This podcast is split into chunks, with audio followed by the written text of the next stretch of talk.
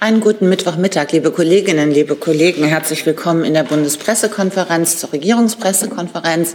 Ich begrüße Regierungssprecher Steffen Hebestreit. Ich begrüße die Sprecherinnen und Sprecher der Ministerien und äh, möchte direkt schon darauf aufmerksam machen, dass wir heute um 14.15 Uhr einen Anschlusstermin haben und äh, zeitlich also etwas begrenzt sind. Ansonsten ist Mittwoch und da starten wir ja immer mit dem Bericht aus dem Kabinett. Herr Hebestreit, bitteschön.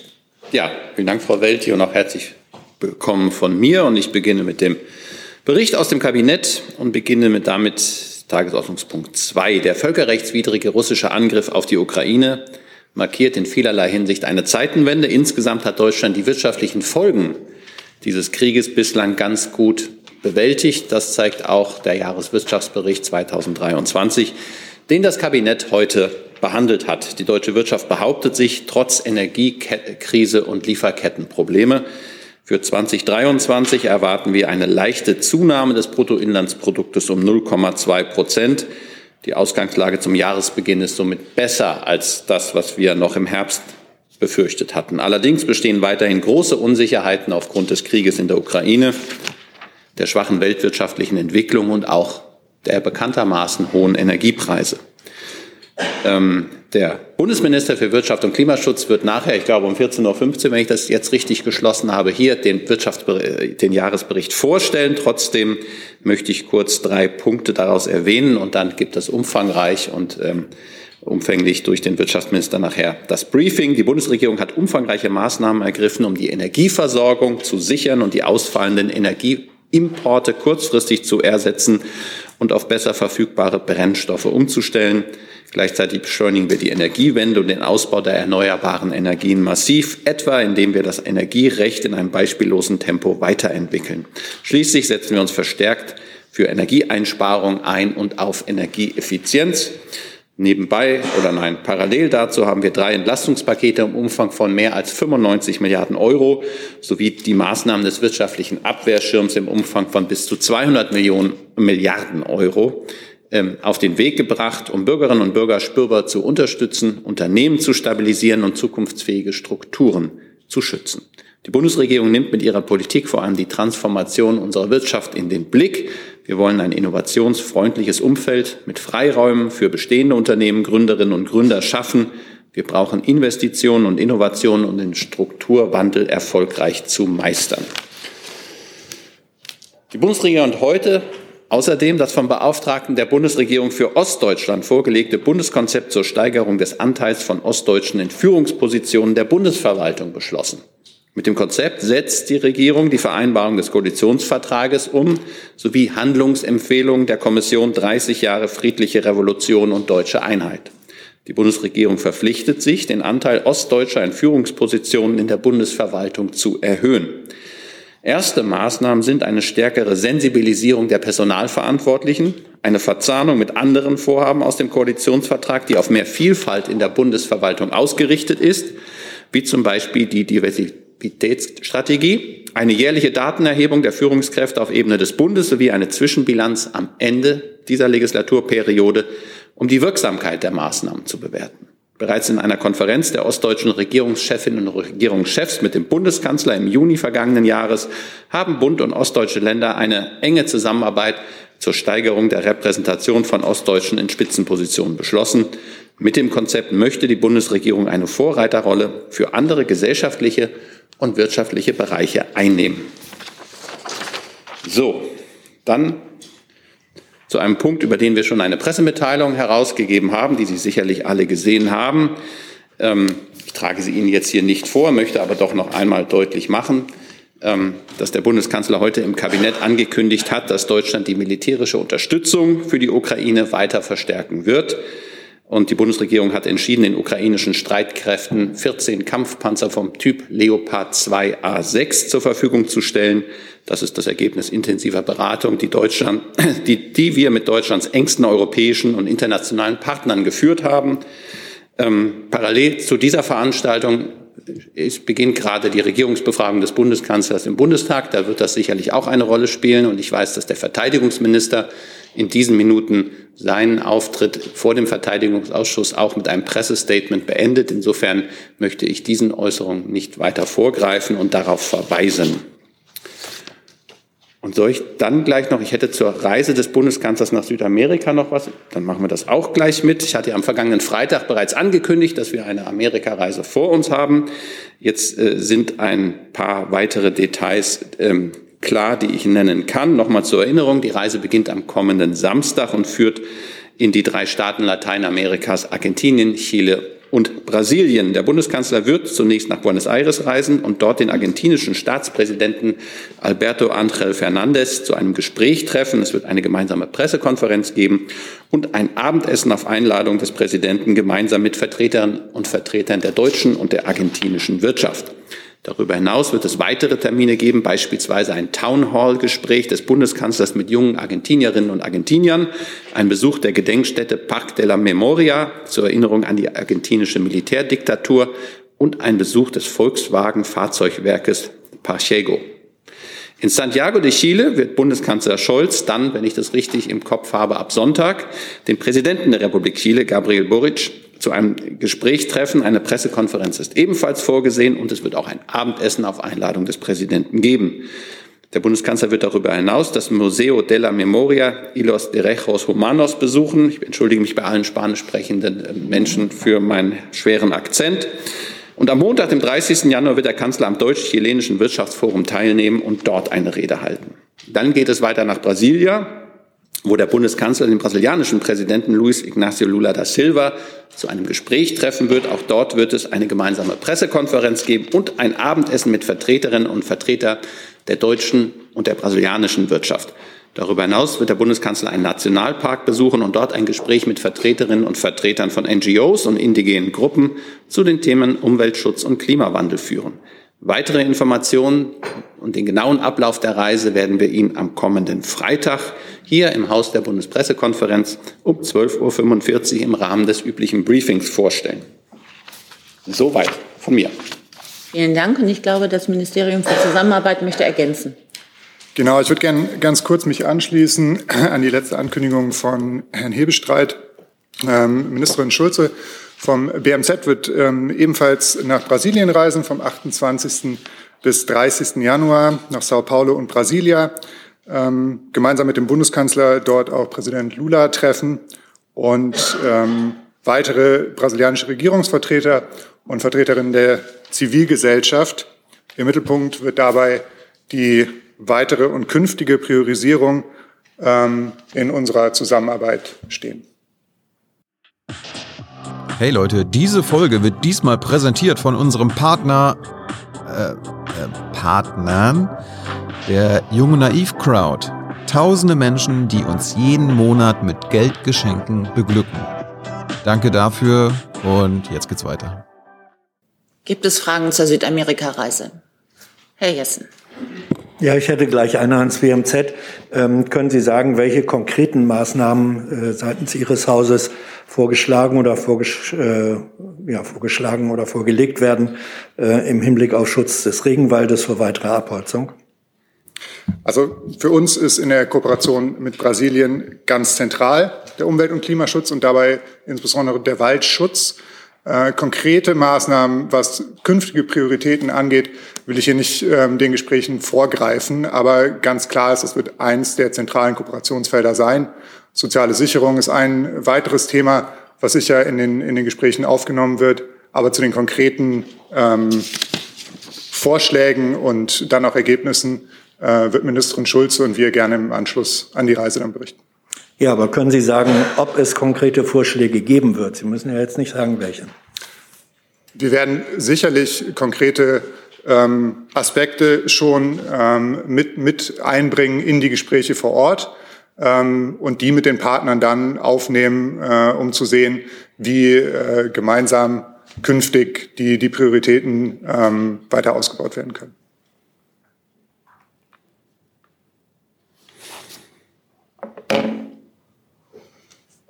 Weitere Fragen? Herr Bestreit, weil Sie das deutsch-brasilianische Abendessen angesprochen haben, wird dann der Kanzler von einer Wirtschaftsdelegation nach Südamerika begleitet? Ja, wie üblich wird der Bundeskanzler oder wie solchen, bei solchen Reisen übrig von einer 14-köpfigen Wirtschaftsdelegation ähm, ähm, begleitet. Wir werden Ihnen wie üblich die Namen zur Verfügung stellen, wenn wir wissen, wer an Bord ist. Dank Corona und Ähnlichem sind immer Last-Minute-Änderungen zu erwarten. Aber wie Sie das von uns gewohnt sind, kriegen Sie die Namen übermittelt, sobald wir sie fest haben. Über die Namen freuen wir uns natürlich. Aber aus welchen Bereichen der Wirtschaft wird er begleitet? Es sind sehr, also es sind verschiedene. Ich habe aber jetzt nicht, also es ist eine, eine heißt alle Bereiche ab oder viele Bereiche abdecken ist in meiner Vorlage, aber da muss ich Sie auf Freitag vielleicht verweisen, wenn wir da genaueres aus den Branchen rausfinden können. Ich habe da jetzt keine klare Aufstellung zu. Wobei, wenn ich Sie da korrigieren darf, das Briefing beginnt um 14.30 Uhr. Ich bin untröstlich, dass dieser Fehler unterlaufen ist und werde erst um 14.30 Uhr hier sein und um 12.45 Uhr ein Mittagessen einlegen. Dann hatte sich Frau Lindner gemeldet. War das zum Kabinett? Anderes Thema. Dann Herr Blank, bitte. Ich bin ebenfalls untröstlich und es könnte sein, dass ich was überhört habe. Herr Hebestreit hat das Kabinett heute äh, die Verordnung zum Ende der Corona-Maskenpflicht in den Bahnen zum 2.2. auch beschlossen? Ja, das hat sie, das haben Sie nicht überhört. Das war in der Tagesordnungspunkt, die ohne Aussprache stattfindet und da wurde das beschlossen. Wenn Sie das genauer wissen wollen, gucke ich das auch. Da habe ich bestimmt noch einen klugen Zettel, der mir das so sagt, wie ich es auch sagen soll. Also es gibt, das Bundesarbeitsministerium hebt die Corona-Arbeitsschutzverordnung zum 2. Februar vorzeitig auf. Ursprünglich sollten die Maßnahmen gut zwei Monate länger, nämlich bis 7. April gelten. Das Kabinett hat sich heute mit der entsprechenden Aufhebungsverordnung befasst. Die Corona-Infektionslage in Deutschland hat sich erfreulicherweise, wie wir das alle feststellen, deutlich entspannt. Die Winterwelle ist ausgeblieben. Die Infektionszahlen sind spürbar gesunken. Die Infektionen verlaufen milder und die Prognosen sind günstiger. Daher sind verbindliche rechtliche Maßnahmen des betrieblichen Infektionsschutzes nicht mehr erforderlich. Zur Unterstützung der Arbeitgeber und Beschäftigten wird das Bundesarbeitsministerium unverbindliche Empfehlungen veröffentlichen. Sie können bei Bedarf auch zum Schutz vor anderen Infektionskrankheiten wie etwa der Grippe angewandt werden. Und gleichzeitig haben wir auch die Verordnung zur Aussetzung von Verpflichtungen nach 28b Absatz 1 des Infektionsschutzgesetzes beschlossen.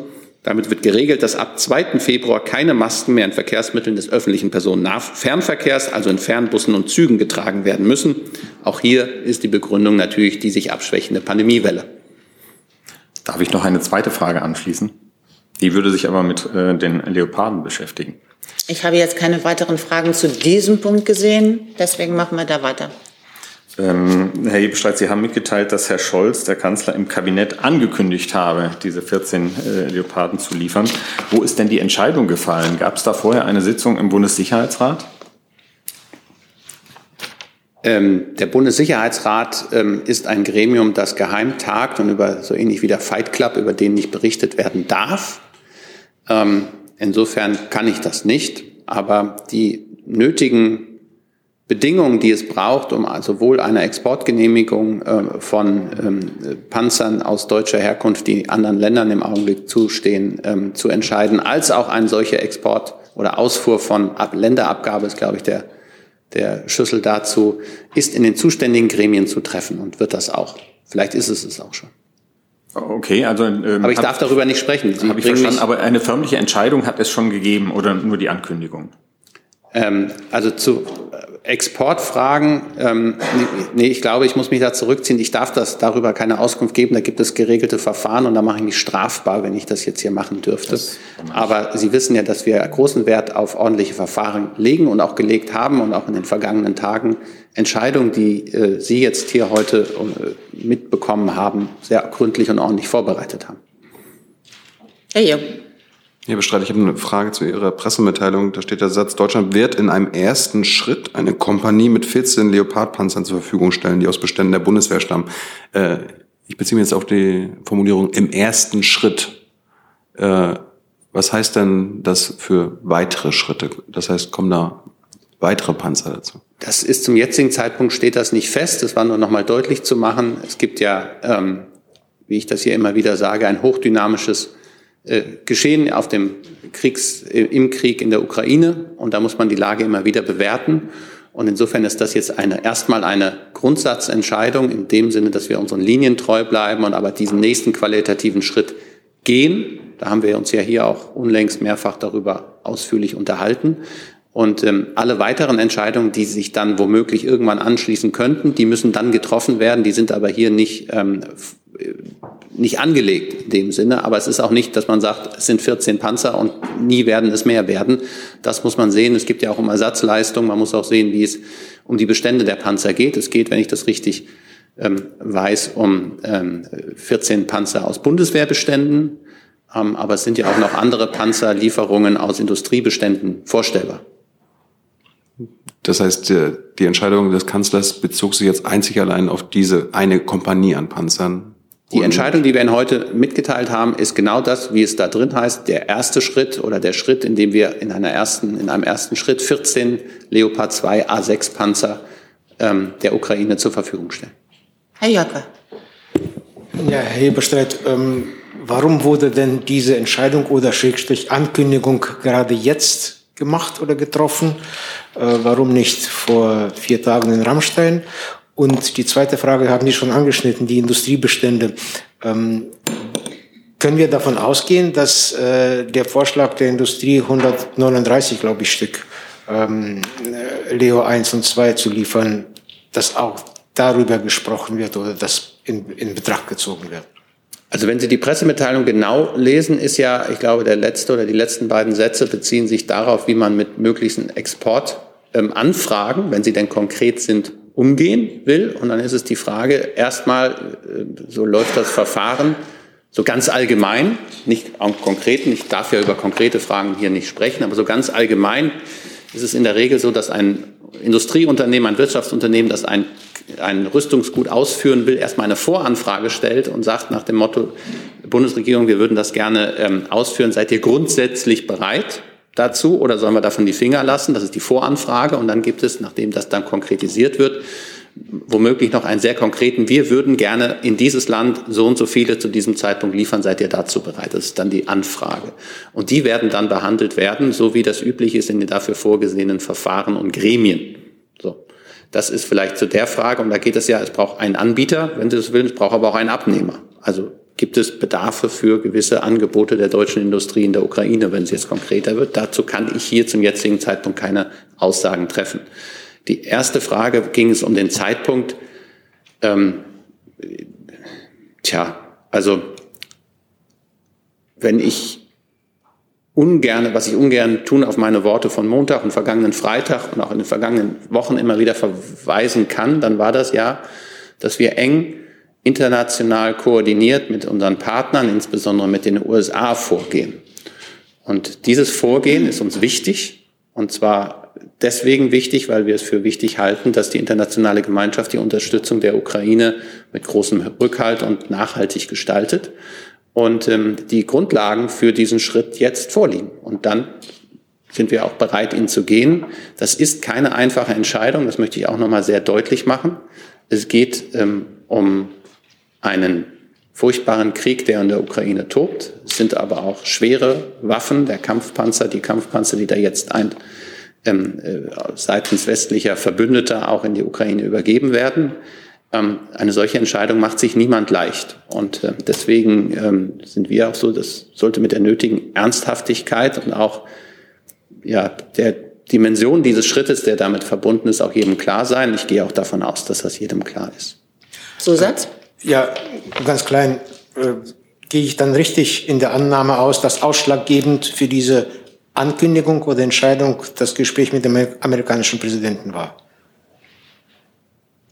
zu den Gesprächen, die wir mit unseren engsten internationalen Verbündeten führen oder so, sagen wir hier ja grundsätzlich nichts. Wichtig ist nochmal das Ziel und das ist das Ziel, was wir von Anfang an verfolgen und ähm, der Bundeskanzler auch bereit ist, das ein oder andere kritische Wort darüber zu ertragen, ist, dass wir eng international koordiniert sind, eng abstimmen mit unseren engsten Verbündeten und die jeweiligen Schritte mit großer Geschlossenheit gemeinsam gehen.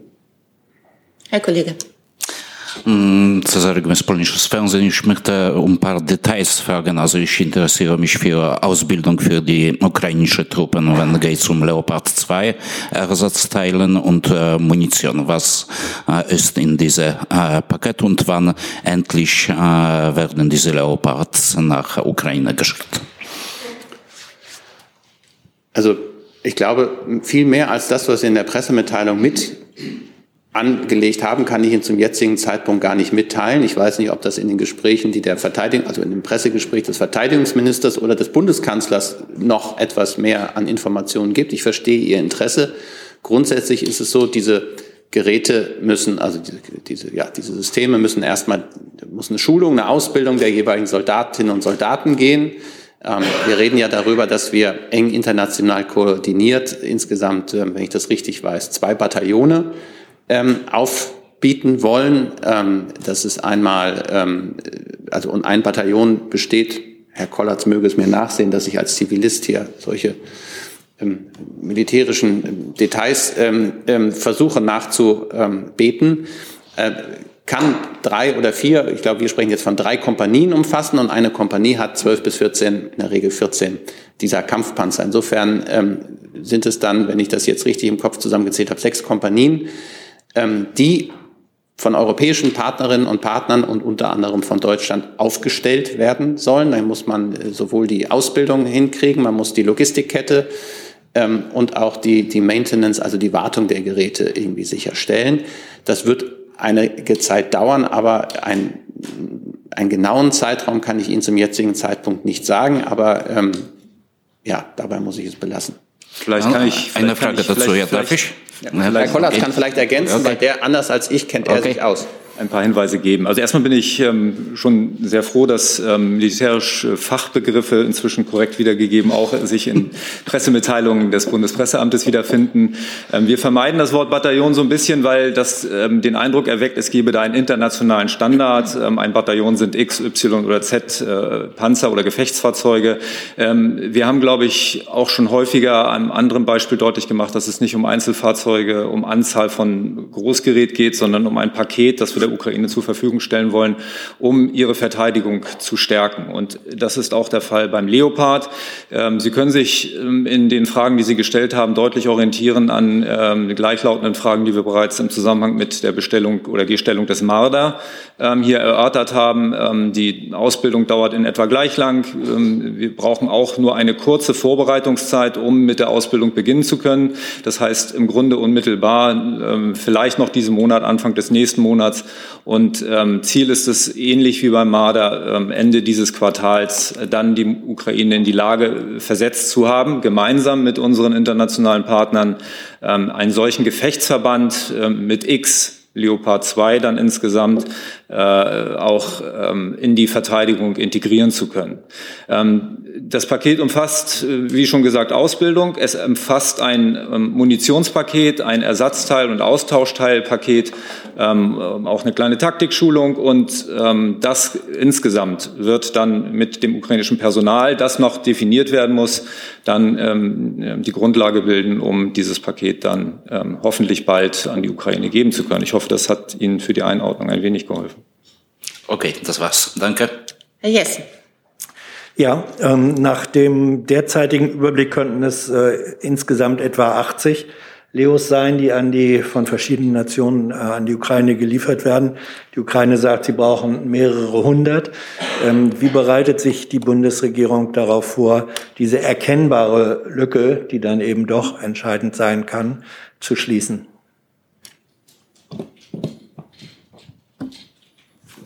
Boah, Herr Jessen. Naja. Sie sind ja schon wieder zwei Kurven weiter.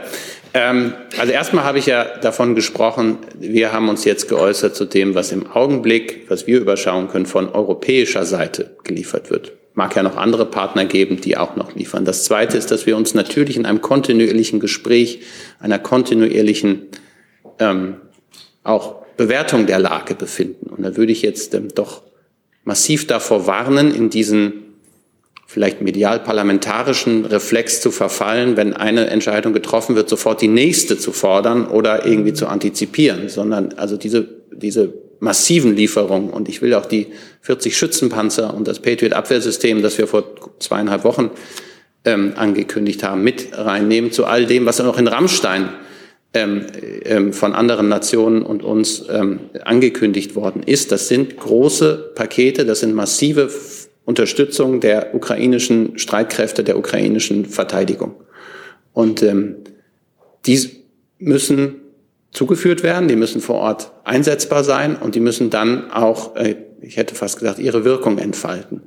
Wir sollten jetzt nicht in eine, eine, eine rhetorische Eskalationsspirale einsetzen, nur um irgendwie, ähm, das möchte ich Ihnen jetzt nicht unterstellen, aber ich nehme Sie jetzt einfach mal pass pro Toto, um doch wieder irgendwie vor einer Fernsehkamera stehen zu dürfen oder ein Interview geben zu können, dass es immer mehr und immer schneller und immer doller sein muss. Das sind alles sehr schwierige Entscheidungen, die wohl abgewogen werden müssen, auch eng miteinander koordiniert. Das macht sich niemand leicht und einfach, das habe ich schon gesagt. Und über das, über die Diskussion darüber, die wir auch hier alle führen, die anderswo geführt wird, gibt es natürlich auch eine Wirklichkeit in der Ukraine, die gerade sehr schrecklich ist und ähm, äh, bedrohlich und blutig und schlimm. Aber das, was da jetzt ähm, angekündigt worden ist und was in den nächsten Monaten auch dort vor Ort als Unterstützungsleistung ankommt, ist massiv und wird auch sich auswirken. Insofern würde ich das auch nicht klein reden wollen. Es ist, äh, wie gesagt, wir haben uns diese, diese Entscheidung, die ganze internationale Gemeinschaft, diese Entscheidung auch in den letzten Wochen und Monaten ja sehr gut überlegt und nicht leicht gemacht. Und jetzt wird sie getroffen oder ist sie heute getroffen worden in enger Abstimmung mit vielen internationalen Partnern. Und es ist auch ein substanzielles, ein umfangreiches Paket, wenn ich das sagen darf. Und ähm, jetzt gucken wir mal, wie es weitergeht. Sicher ist, und das hat der Bundeskanzler an verschiedenen Stellen, das hat die Außenministerin, das hat der Wirtschaftsminister, die der Finanzminister, die, der Verteidigungsminister immer wieder deutlich gemacht. Wir unterstützen die Ukraine, solange es nötig sein wird. Ja, Nachfrage. Ähm, ehrlich gesagt würde es mich beunruhigen, wenn die Bundesregierung nicht immer auch zwei Kurven weiterdenken würde in ihren Entscheidungen. Ähm, die Zahlen, die ich genannt habe, die 80, das ist die Summe dessen, was derzeit aus Europa offenbar verfügbar ist. Und gleichzeitig ist die Zahl, die die Ukraine nennt, mehrere hundert. Das ist aktuelle Lage. Das ist nicht übernächste Kurve, sondern die aktuelle Lage. Deswegen würde ich schon gerne wissen, wie bereitet sich die Bundesregierung vor oder was tut sie, um den aktuell angesichts der derzeitigen Lage von der Ukraine ähm, benannten Bedarf erfüllen zu können?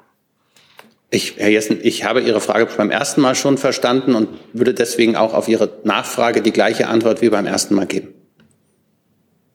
Herr Merkel. Hat sich erledigt. Hat sich erledigt. Dann Herr Ratz. Um. Ähm, auch nochmal dazu, Herr Hebestreit. Ähm, welche Informationen liegen Ihnen denn vor, welche Partnerländer wie viel Panzer da zur Verfügung stellen wollen können? Gibt es da schon entsprechende Anträge und ist die Bundesregierung jetzt quasi so in einer Art Führungsposition, um das zu koordinieren?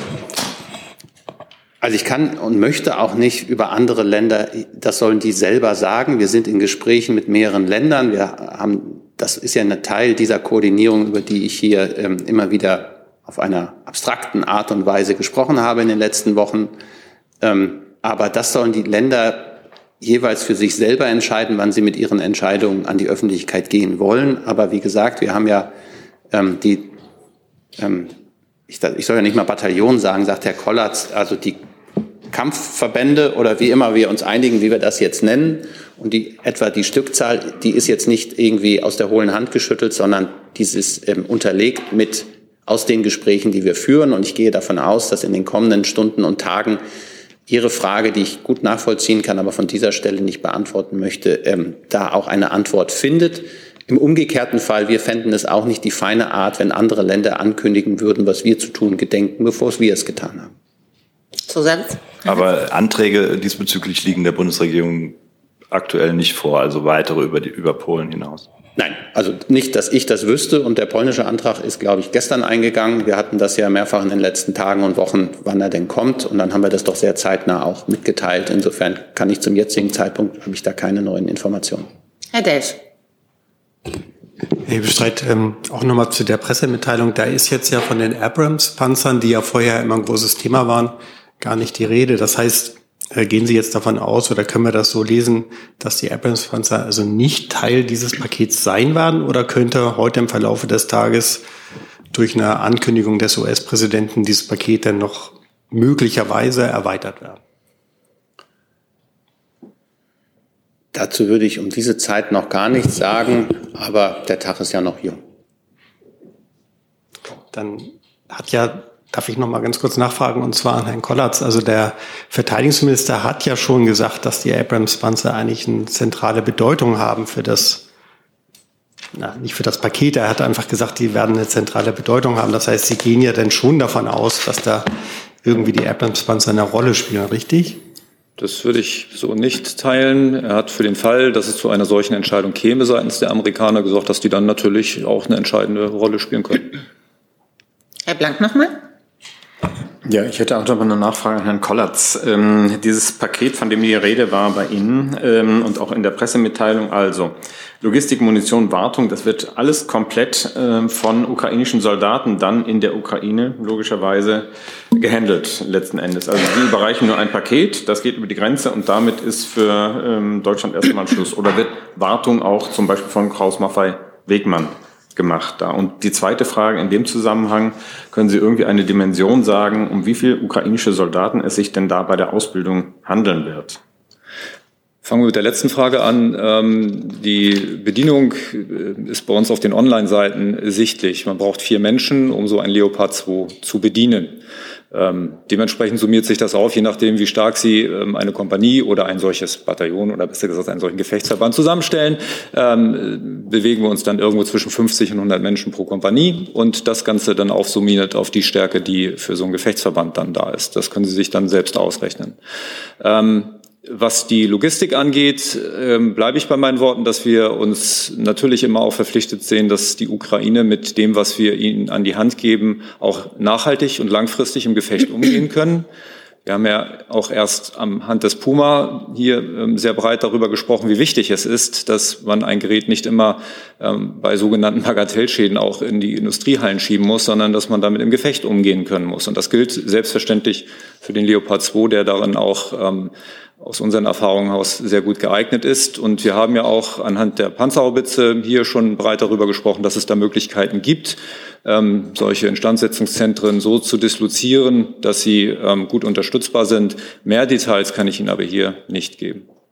Herr Budwig.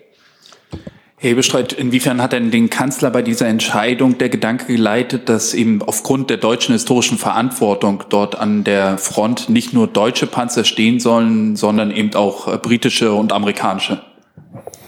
Ich würde da jetzt nicht über die Motivlage so en Detail spekulieren wollen. Ich glaube, dem Bundeskanzler war es von Anfang an wichtig, und das haben wir ja immer wieder deutlich gemacht, dass das eine enge international koordinierte ähm, Abstimmung ist und dass wir jeden Schritt, den wir gehen, mit möglichst großer Geschlossenheit und gemeinsam gehen.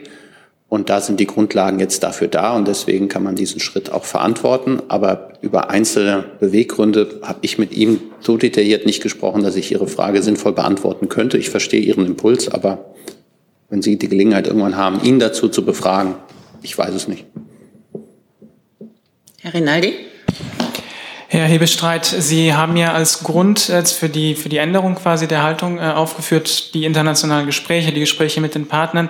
Die gibt es jetzt schon länger. Also die gibt es jetzt schon seit Beginn des Krieges. Was hat jetzt den Unterschied gemacht letztlich? Ich dachte, das sei klar. Dann versuche ich es nochmal. Also wir haben ja gesagt, dass wir jeden auch so qualitativ neuen Schritt, das war im Frühjahr die Lieferung der Panzerhaubitze, also schwere Artillerie und des Flugabwehrpanzers Gepard. Das war im Sommer ähm, der Mehrfachraketenwerfer Mars oder die amerikanische Version der HIMARS. Das war vor wenigen Wochen die Entscheidung, auch jetzt westliche Schützenpanzer zu liefern. Und das ist auch jetzt die Entscheidung, ähm, mit dem Kampfpanzern jetzt nochmal eine weitere Kategorie an die Ukraine zu übergeben und dass man das in international koordiniert und in großer Geschlossenheit tut. Und wenn ich das so sage, scheint es, scheinen die Grundlagen, die es dafür braucht, gegeben zu sein, ohne dass ich sie von dieser Stelle zu diesem Zeitpunkt umfänglicher beschreiben können will. Das heißt im Umkehrschluss, dass die am Freitag noch nicht gegeben waren, dass da zwischen Freitag und heute dann was passiert ist? Ähm, ich, der, der Schluss liegt nahe, ja. Herr Gavrilis? Mal eine Verständnisfrage, warum ausgerechnet jetzt entschieden wurde, dass man sich, ähm, dass man Leopard 2 A6 liefert. Warum der A6? Nehme ich gern die Frage. Ähm, es geht um Nachhaltigkeit und zwar auch so, dass man sie ähm, seitens der Bundeswehr am besten unterstützen kann. Und der 2A6 in der Version, die wir haben, bildet mehr, deutlich mehr als die Hälfte des Bestandes der Bundeswehr und ist insofern am besten zu handhaben. Auch für uns. Hm? Aufwand, ja. ähm, Gibt es denn dann äh, aus Sicht äh, des Verteidigungsministeriums, aus Sicht der Bundeswehr, sind denn noch genug da im Bestand für den Verteidigungsfall? Ähm, auch hier kann ich nur auf das rekurrieren, was ich bereits sehr oft gesagt habe, dass Großgerät der Bundeswehr nicht einfach so da ist, sondern gebraucht wird. Ähm, das hat der Minister auch eben in seinem Statement angesprochen. Ähm, es handelt sich hier um einen Eingriff in den Bestand der Bundeswehr. Das hat natürlich Folgen. Ähm, sichergestellt ist, dass wir unsere Bündnisverpflichtungen wahrnehmen können, dass zum Beispiel VJTF aktuell oder NRF nicht in irgendeiner Art und Weise eingeschränkt ist. Die Fähigkeiten, die wir der NATO gegenüber anzeigen, bleiben auf jeden Fall aufrechterhalten. Aber natürlich müssen wir zum Beispiel in der Ausbildung am Panzer ähm, ein wenig schauen, wie wir das umorganisieren. Das hat natürlich Auswirkungen auf das Gefüge und auf ähm, Prozesse in der Bundeswehr. Sie sind aber handhabbar. Und am leichtesten handhabbar sind sie eben mit dem Leo 2A6. Der ist ja auch nicht nur in Deutschland vorhanden, sondern auch in anderen Nationen. Ähm, auch ich werde keine einzelne Nation nennen, aber Sie können ja mal recherchieren. Das ist, glaube ich, nicht ganz so schwer. Herr Kollege. Aber darf ich kurz noch einen Zusatz machen, weil der Punkt ist ja, ist ja nicht trivial. Deswegen sind diese sind diese Entscheidungen ja so schwierig, weil wir immer wieder auch abwägen müssen, wir unsere eigene Landes- und Bündnisverteidigung im Blick haben müssen. Das heißt, wir, ähm, wir können nicht Listen durchgehen und sagen, wir haben so und so viel äh, Kriegsgeräte und deswegen können wir davon 10 Prozent oder 5 Prozent oder 20 Prozent abtreten. Man muss immer wieder gucken, was das für die eigene, was für die Bundeswehr, was für den tagestäglichen Betrieb und die Einsatzfähigkeit bedeutet. Und das ist eine Abwägung und die ist sehr verantwortbar zu leisten. Deswegen passiert, dauert es manchmal, dauern Prozesse auch länger als man sich das manchmal kommentarmäßig wünschen würde. Aber dafür muss man hinterher ja auch dafür gerade stehen, dass es trotzdem, auch wenn man äh, solches Gerät abgibt, alles andere noch weiter funktionieren kann. Herr Jung nochmal. Ich mache es schnell. Herr Kollatz, äh, da der Verteidigungsminister unter anderem Portugal erwähnt hatte, haben Sie einen Überblick, welche Länder Leopardpanzer und oder Ersatzteile dafür zur Verfügung stellen wollen. Und Herr Hebestreit, äh, gab es schon eine Reaktion aus Moskau gen Kanzleramt? Fange ich mal an. Ähm, ich habe für Sie hier jetzt keinen Überblick, weil ich dann ja einzelne Staaten benennen müsste. Wir befinden uns schon seit einiger Zeit heute und morgen in ähm, geheimtagenden Abstimmungen genau zu diesem Punkt. Und äh, sicherlich werden die Länder sich melden, äh, wenn sie ähm, äh, hier zu der Gemeinschaft beitragen werden. Denn das ist natürlich etwas Gutes, was es auch seitens der Länder dann jeweils ähm, sehr schnell zu kommunizieren gibt. Herr Jung, zu Ihrer Frage. Mir lag noch keine eigene äh, Äußerung vor. Ich habe jetzt gerade Agenturmeldungen gesehen mit einem Zitat des russischen Botschafters in Berlin, aber das kann ich nur ähm, der Agentur entnehmen und dadurch kann ich mich darauf nicht wirklich stützen. Das, ähm, insofern nehme ich das zur Kenntnis. Herr Mecker. Entschuldigung, wenn ich da jetzt ein bisschen unbedarft bin, A4, A5, A6, das waren bis vor kurzem für mich äh, süddeutsche Pkw-Modelle. Aber man liest ja immer, ähm, dass die verschiedenen Staaten auch unterschiedliche Zustände liefern. Ich glaube, bei den Polen sind es jetzt die A4, von A5 war auch mal die Rede. Jetzt mal an Sie gefragt, Herr Kolletz, als Fachmann, äh, es heißt ja auch immer, da gibt es sehr große Bedienunterschiede. Äh, ist das denn äh, zu gewährleisten, dass dann, wenn dann jetzt so ein Sammelsurium an, von verschiedenen Zuständen in die Ukraine geliefert wird, dass das dann auch zu äh, fähigen Verbänden zusammengestellt werden kann? Genau darauf läuft es hinaus, ähm, im Gespräch mit unseren Partnern, auch mit der Industrie, zu einem Paket zu kommen, das handhabbar ist. Das betrifft auch Versionsstände, Kompatibilitätserfordernisse. Und da ist es natürlich besser, wenn ein Verband, ähm, der zur Verfügung gestellt wird, inklusive Ausbildung und Ersatzteilen und allem, was ich ansprach, eben nur aus zum Beispiel einer Version besteht. Dann kann man die Logistik für diesen Verband auch auf diese Version konzentrieren. Und da ist es eben denkbar, dass ein Verband aus einer Version besteht und ein anderer wiederum aus rein einer. Dieses zu mischen wäre sicherlich ähm, nicht die beste aller denkbaren Lösungen. Aber das, darum geht's genau. Den Punkt haben Sie richtig beschrieben. Ähm, unser Ziel ist es, international abgestimmt, ähm, uns äh, ähm, genau darauf zu konzentrieren, handhabbare und im Gefecht äh, kriegstaugliche äh, Lösungen anzubieten.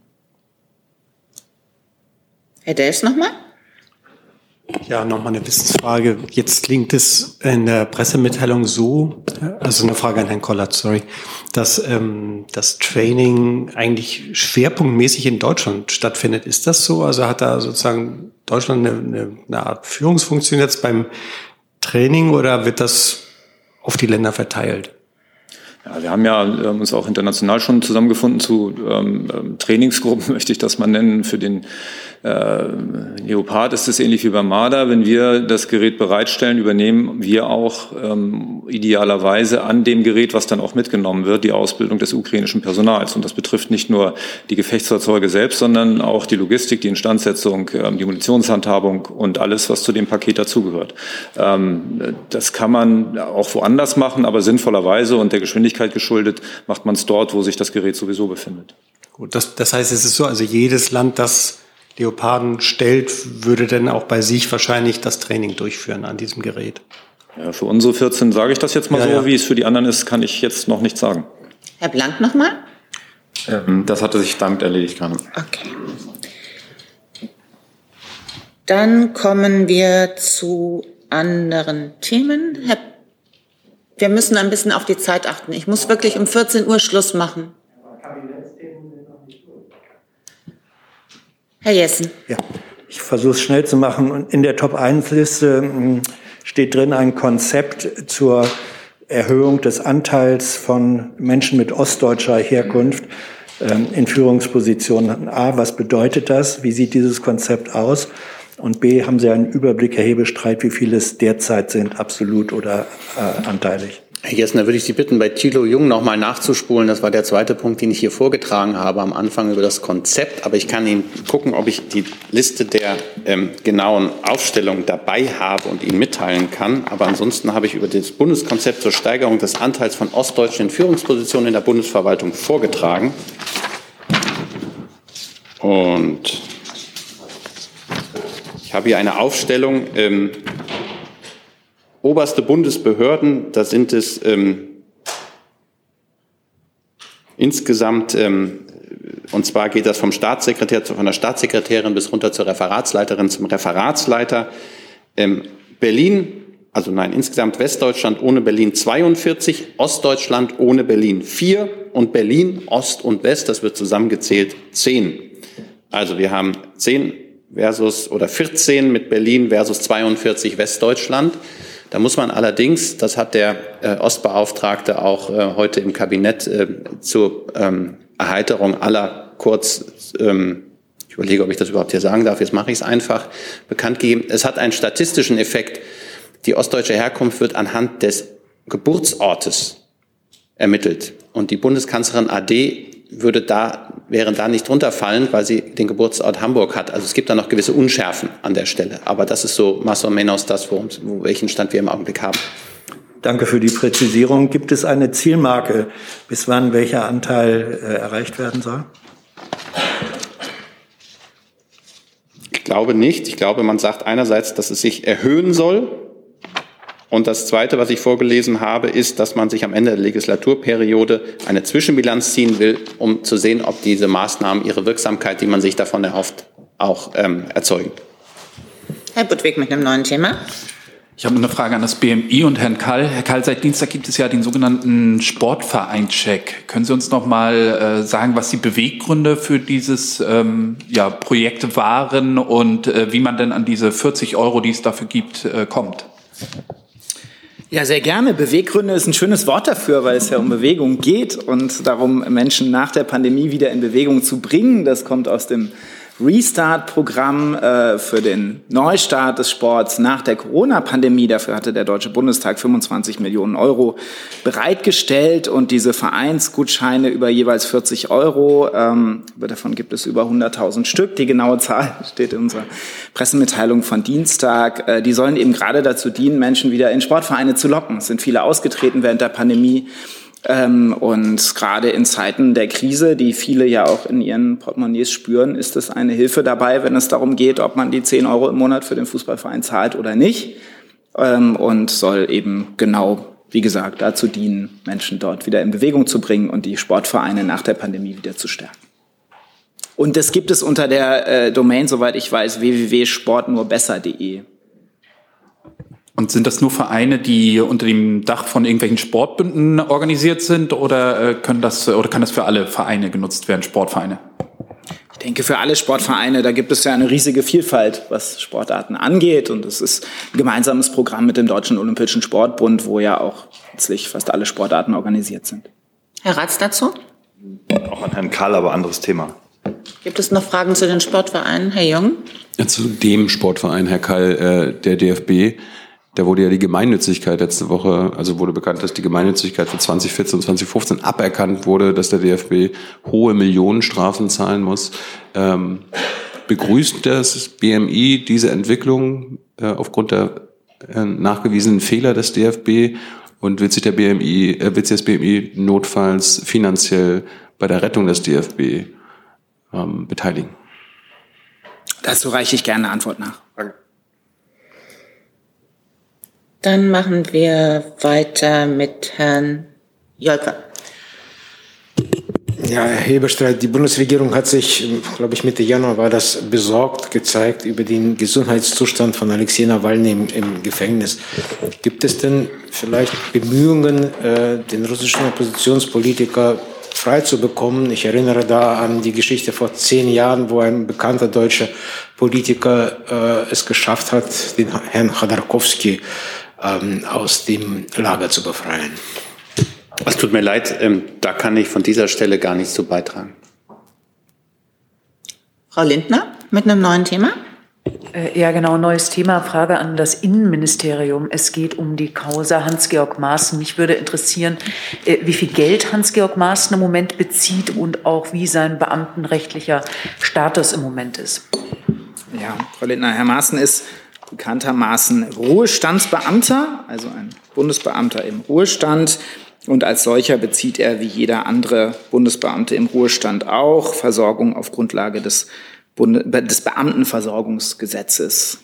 In welcher Stufe er war, das ist ja alles gesetzlich ähm, geregelt. Das können Sie insofern nachsehen und den, den Tabellen entnehmen.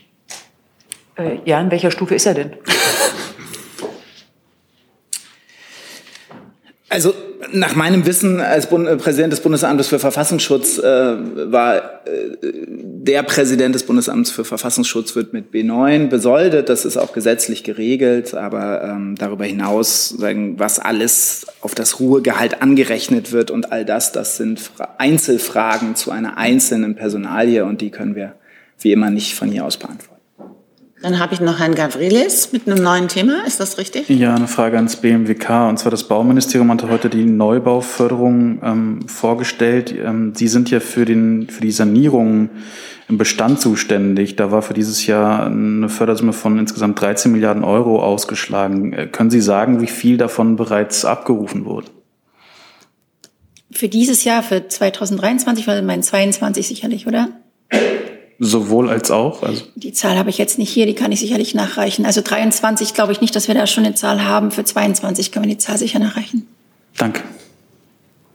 Dann kommen wir zurück zu Herrn Ratz. Danke. Frage an Herrn Kall. Äh, es gab heute Vormittag beträchtliche Störungen weltweit im Internet. Äh, die Frage war die Bundesregierung, also unter anderem auch bei Microsoft Teams, war die Bundesregierung in irgendeiner Weise davon betroffen und liegen Ihnen Hinweise auf einen Cyber- Angriff vor? Ja, Herr Ratz, das BSI hat aktuell verschiedene Aufrufe erst einmal zu DDoS-Angriffen gegen Ziele in Deutschland beobachtet ähm, und beobachtet möglicherweise auch ähm, einzelne aktuelle DDoS-Angriffe. Ähm, der Umfang und die Urheberschaft dieser Angriffe wird aktuell geklärt.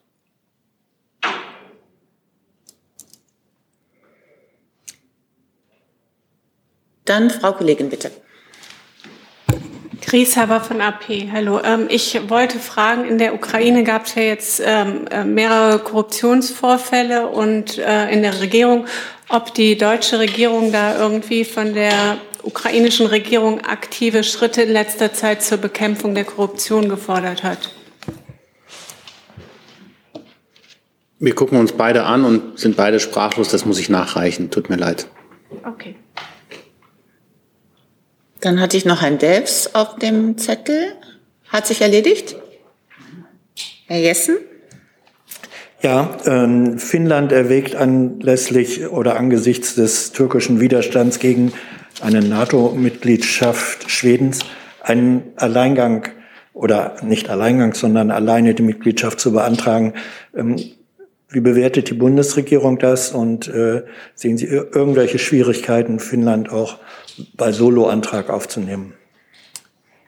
Also Herr Jessen, ich hab, wir haben da die äh, sozusagen unterschiedliche Verlautbarungen aus Finnland natürlich zur Kenntnis genommen, aber es bleibt natürlich erzieltes, ähm, erklärtes Ziel der, der Bundesregierung, dass Schweden und Finnland zeitnah gemeinsam äh, der NATO beitreten. Das war von Anfang an ja sozusagen das Signal, das auch vom NATO-Gipfel in Madrid ausgegangen ist und äh, daran halten wir weiterhin fest. Wenn der gemeinsame Beitritt, das ist ja die Lage im Moment, daran zu scheitern droht, dass die äh, Türkei äh, Schweden ein Veto gegenüberstellen will. Was tut die Bundesregierung, um dieses Ziel dann doch des gemeinsamen Beitritts zu realisieren? Ähm, üben Sie Druck aus oder sprechen Sie mit der Türkei oder welche sind die Maßnahmen über den Wunsch hinaus?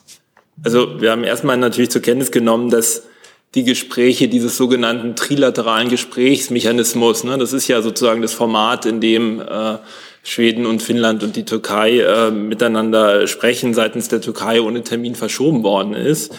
Aber äh, das haben wir ja hier auch schon öfter mal ausgeführt. Wir sind nicht Teil dieser Gespräche, aber natürlich äh, begleich, gleichwohl begrüßen, würden wir es natürlich begrüßen, ähm, wenn diese Gespräche rasch wieder aufgenommen werden. Und in der Tat sind wir dazu mit allen beteiligten Partnern im Gespräch und auch mit der Türkei. Hi, hier ist Tyler. Ich filme das Ganze. Hier ist Thilo. Ich äh, stelle dir die Fragen. Hier ist Hans, ich achte aufs Protokoll und stelle fest, wir sind unter drei. Heimliche Info nur für euch. Gar nicht so heimlich, kann man in den Infos lesen, wie man uns unterstützen kann. Nämlich per PayPal oder Überweisung. Weiter geht's. Bitteschön. Ähm, aus Sicht der Bundesregierung ähm, hat äh, Schweden ähm, die Forderung der Türkei, die in diesem Memorandum ähm, aufgeschrieben worden sind, ähm, erfüllt, wenn man die letzten äh, Ereignisse, also Ereignisse in den letzten Wochen betrachtet? Also aus unserer Sicht ist klar, dass Schweden und Finnland substanzielle Schritte unternommen haben, um die Vorgaben, die da in Madrid vereinbart worden sind, zu erfüllen und dieses trilaterale Memorandum zwischen Schweden, Finnland und der Türkei äh, umzusetzen. Deshalb habe ich ja eben auch nochmal die Erwartung formuliert, dass äh, dieser Beitritt äh, kommt und auch ohne weitere Verzögerung ratifiziert wird. Ähm, und zu den äh, jüngsten Vorfällen, da hatte ich mich ja schon, ich glaube, bei der letzten REC-PK am, am Montag ausführlich eingelassen, unsere Haltung dazu ist. Herr Gavrilis? Herr Wagner, rechnen Sie denn damit, dass die Türkei sich noch vor den Wahlen in der Türkei dazu verhält? Weil Sie gesagt haben, zeitnah, also es wäre Mitte Mai. Passt das in Ihre Zeitrechnung? Also ich habe keine eigene Zeitrechnung, aber ich habe sozusagen die Haltung und Erwartung der Bundesregierung äh, jetzt formuliert und äh, dabei bleibe ich auch. Und wie gesagt, dazu sind wir mit allen äh, Partnern im Gespräch und eben auch mit der Türkei. Herr Jung? dazu? Die Türkei ist ja nicht der einzige NATO-Mitgliedstaat, der die beiden Mitgliedschaften noch nicht ratifiziert hat. Das ist auch Ungarn. Ähm, wie erklären Sie sich, dass Ungarn auch blockiert, beziehungsweise es noch nicht getan hat und was tun Sie dagegen? Also in meiner Erinnerung, aber vielleicht trügt mich auch meine Erinnerung, hat Ungarn zumindest angekündigt, dass sie ratifizieren werden, aber ich äh, reiche da gerne nochmal nach, was da der aktuelle Stand ist. Ja, das haben sie getan. Und aber die Regierungskoalition von Herrn Orban setzt das einfach nicht auf den Tagesordnungspunkt des Parlaments. Also das hat Orban ja in der Hand. Ähm, wissen Sie da mehr? Wie gesagt, das, was ich dazu sagen kann, habe ich gesagt. Und das ist an Ungarn zu ratifizieren. Und nochmal, der Wunsch und die Haltung der Bundesregierung ist, dass ähm, diese beiden wichtigen Partner, die ja die NATO auch stärken, ähm, möglichst bald und rasch Mitglied äh, der NATO auch dann voll werden. Damit sage ich Dankeschön für diesen Mittwochmittag. Und wie gesagt, um 14.15 Uhr geht es weiter mit dem Minister für Wirtschaft und Klimaschutz.